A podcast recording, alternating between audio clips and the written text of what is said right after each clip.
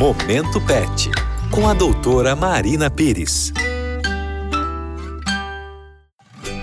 Mais um Momento Pet aqui na Rádio Novo Tempo. Eu sou Larissa Oliveira. Seja muito bem-vindo para mais um programa. E a doutora Marina Pires, que é médica veterinária, já está aqui do nosso lado para responder as suas perguntas. Doutora, hoje quem mandou a pergunta foi a Isabela. E a Isabela é mamãe da Pietra. E ela disse que a Pietra estava fazendo um tratamento por causa da giardíase.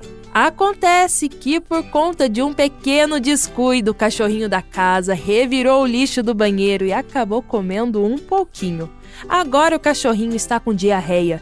E a pergunta da Isabela é a seguinte, doutora: o cachorro também pode ter essa doença?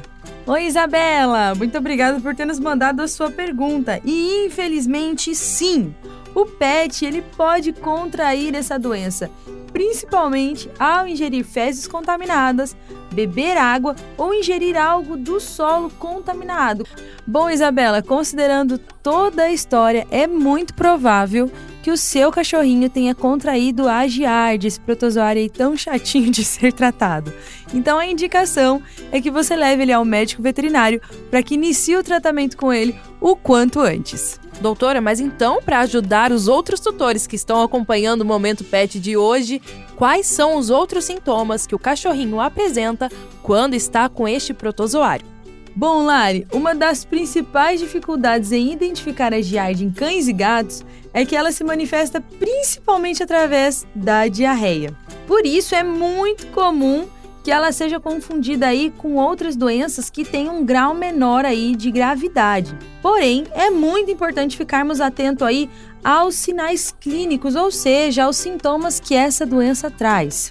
Aos tutores de plantão, anote aí: fezes líquidas ou pastosas com cheiro muito forte, a presença de sangue nas fezes ou até mesmo muco, a falta de apetite, quadros de vômito, dor abdominal, desidratação, fraqueza e apatia. Esses sintomas eles são muito encontrados em outras doenças também. Por isso que é muito importante, ao identificar qualquer mudança mínima no comportamento do seu pet, você precisa levá-lo ao médico veterinário para fazer o acompanhamento. Lembrando que o diagnóstico precoce de qualquer doença sempre irá facilitar o tratamento. Então não perca tempo, fique de olho no seu pet e qualquer mudança vá atrás de um médico veterinário da sua confiança.